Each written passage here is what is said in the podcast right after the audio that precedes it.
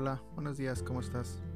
El devocional de hoy se titula Manejando el estrés como Jesús, escuchando a Dios. La noticia de su poder corrió aún más y grandes multitudes llegaron para escucharlo predicar y ser sanados de sus enfermedades. Así que Jesús muchas veces se alejaba al desierto para orar. Lucas 5, 15 y 16. En los últimos devocionales compartí contigo cuatro principios del manejo del estrés de la vida de Jesús. Identificación, saber quién eres, motivación, saber para, para la aprobación de quién estás viviendo, vocación, conoce tu llamado, concentración, saber lo que más importa. El quinto principio es particularmente importante es el principio de la meditación. Para reducir tu estrés necesitas escuchar a Dios. Jesús hizo esto una y otra vez a lo largo del Nuevo Testamento. Por ejemplo, la Biblia dice, la noticia de su poder corrió aún más, y grandes multitudes llegaron para escucharlo predicar y ser sanados de sus enfermedades. Así que Jesús muchas veces se alejaba al desierto para orar. Lucas 5, 15 y 16. Jesús, quien literalmente tenía el peso del mundo en sus hombros, invirtió tiempo a solas con Dios.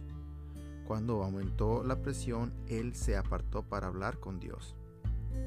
Jesús tenía el hábito de tiempos tranquilos donde se apartaba para reflexionar, renovarse y recargarse. El ruido estresa. Por eso debes crear intencionalmente tiempos de quietud y soledad en tu vida.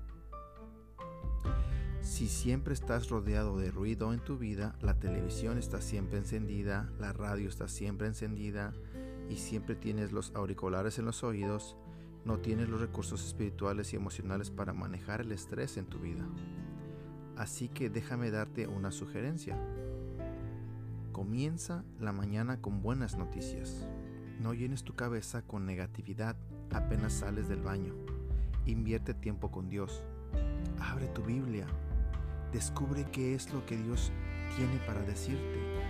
Si quieres reducir el estrés en tu vida, ten un tiempo a solas con Dios diariamente para que lo escuches y deja que eso determine el estado de ánimo para tu vida.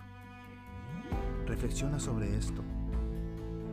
¿Cuál es tu mayor desafío cuando se trata de escuchar a Dios regularmente? ¿De qué forma los tiempos a solas con Dios han impactado el estrés en tu vida? ¿Cuánto tiempo tomas para estar a solas con Dios? ¿Qué puedes hacer para asegurarte de tener más tiempos de reflexión tranquilo o tranquila? ¿Cuánto tiempo pasas en lugares tranquilos? ¿Qué podrías hacer para asegurarte más tiempo en una reflexión tranquila? Que tengas un excelente día.